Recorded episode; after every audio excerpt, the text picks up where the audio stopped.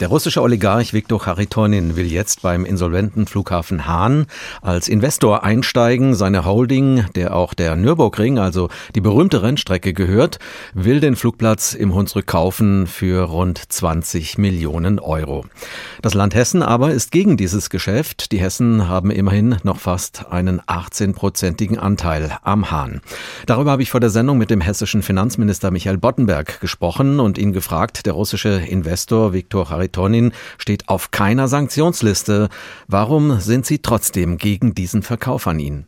Ja, ich glaube, die derzeitige Situation seit dem 24. Februar übrigt jedes Argument in dieser Richtung. Als Antwort auf Ihre Frage, im Moment äh, sollte man und kann man keine Geschäfte mit russischen Oligarchen machen. Es ist ganz sicher so, dass jemand, der dort zum Milliardär wird, jemand ist, der von Putins Gnaden seine Geschäfte führt und so jemand darf kein Objekt in Deutschland oder in Europa kaufen. Ist dann also die Sanktionsliste einfach zu klein? Müssten da mehr Menschen aus Ihrer Sicht draufstehen aus Russland, um solche Situationen zu vermeiden? Ja, ich maße mir jetzt nicht an, das Sanktionsregime der Europäischen Union und auch der Bundesregierung zu kritisieren bzw. zu hinterfragen. Dazu fehlen mir hier und uns in Hessen die nötigen Informationen. Aber es ist nun mal so, dass äh, der von Ihnen angesprochene Unternehmer in den USA auf einer Sanktionsliste steht, die meines Wissens ursprünglich entstanden ist im Zuge der Ermittlungen bezüglich der damaligen Präsidentschaftswahlen und des äh, vermuteten und am Ende auch bewiesenen russischen Einfluss auf diese Wahlen.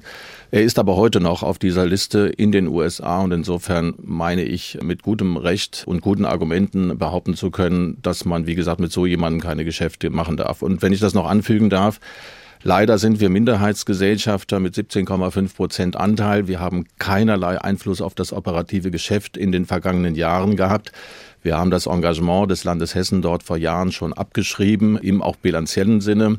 Und jetzt haben wir leider auch keinen Einfluss darauf, wie der Insolvenzverwalter mit den Angeboten umgeht. Aber ich habe ihm gestern per Eilmail zugestellt die Information, dass wir jedenfalls uns bei der Bundesregierung einsetzen werden dort äh, diesen Verkauf zu verhindern. Das heißt, das Land Hessen allein kann rein rechtlich diesen Verkauf nicht verhindern? Nein, wir können das nicht verhindern, aber ich habe gestern dem äh, Bundeswirtschaftsminister und dem Kanzleramtsminister Wolfgang Schmidt äh, einen Brief geschrieben mit der herzlichen Bitte und Aufforderung, alle möglichen Wege zu prüfen, wie man diesen Verkauf verhindern kann. Halten Sie es für wahrscheinlich, dass der Bund da eingreifen wird? Da will ich nicht spekulieren. Der Bund hat sich bis jetzt zurückhaltend geäußert, aber ich glaube, die Tatsache, dass ich gestern nochmal als der zuständige Beteiligungsminister des Landes nochmal nicht operativ zuständig und auch ohne Einfluss konkret auf das laufende Verfahren, jedenfalls mit einer solchen Forderung an den Bund nicht ungehört bleibe. Der Verkauf des Flughafens Hahn ist ja geprägt von Pleiten, Pech und Pannen. Können Sie da nicht froh sein, wenn jetzt endlich überhaupt jemand da ist, der Geld auf den Tisch legt? Ja, aber nicht um jeden Preis, auch nicht um einen politischen Preis. Und zu Pleiten, Pech und Pannen will ich nur so viel sagen. Man muss ja hin und wieder daran erinnern, wo dieses hessische Engagement auf dem Hahn herkommt. Das ist über 20 Jahre her, dass wir den Hahn als eine Erweiterungsmöglichkeit des Frankfurter Flughafens gesehen haben, jedenfalls als eine Option. Das ist später anders gekommen. Das wissen alle in Hessen und im Rhein-Main-Gebiet insbesondere. Danach hat es ein Engagement des Landes Rheinland-Pfalz gegeben. Das will ich jetzt auch nicht weiter bewerten. Ja, der Flughafen war abhängig von Ryanair über viele Jahre und Ryanair ist ein harter Verhandlungspartner. Das kennen wir auch von Fraport. Insofern, ja, hat sicherlich Dinge gegeben, die hätten besser laufen können. Auf der anderen Seite bin ich aber jetzt heute auch nicht bereit oder auch nicht in der Lage, meine Kollegen in Rheinland-Pfalz für die letzten Jahre zu kritisieren. Die haben das Beste versucht, es ist nicht immer alles geglückt und jetzt sind wir halt in dieser Situation. Woher kommt denn das Interesse des russischen Oligarchen am Flughafen Hahn? Hat das Land mit Viktor Charitonin schon mal darüber gesprochen?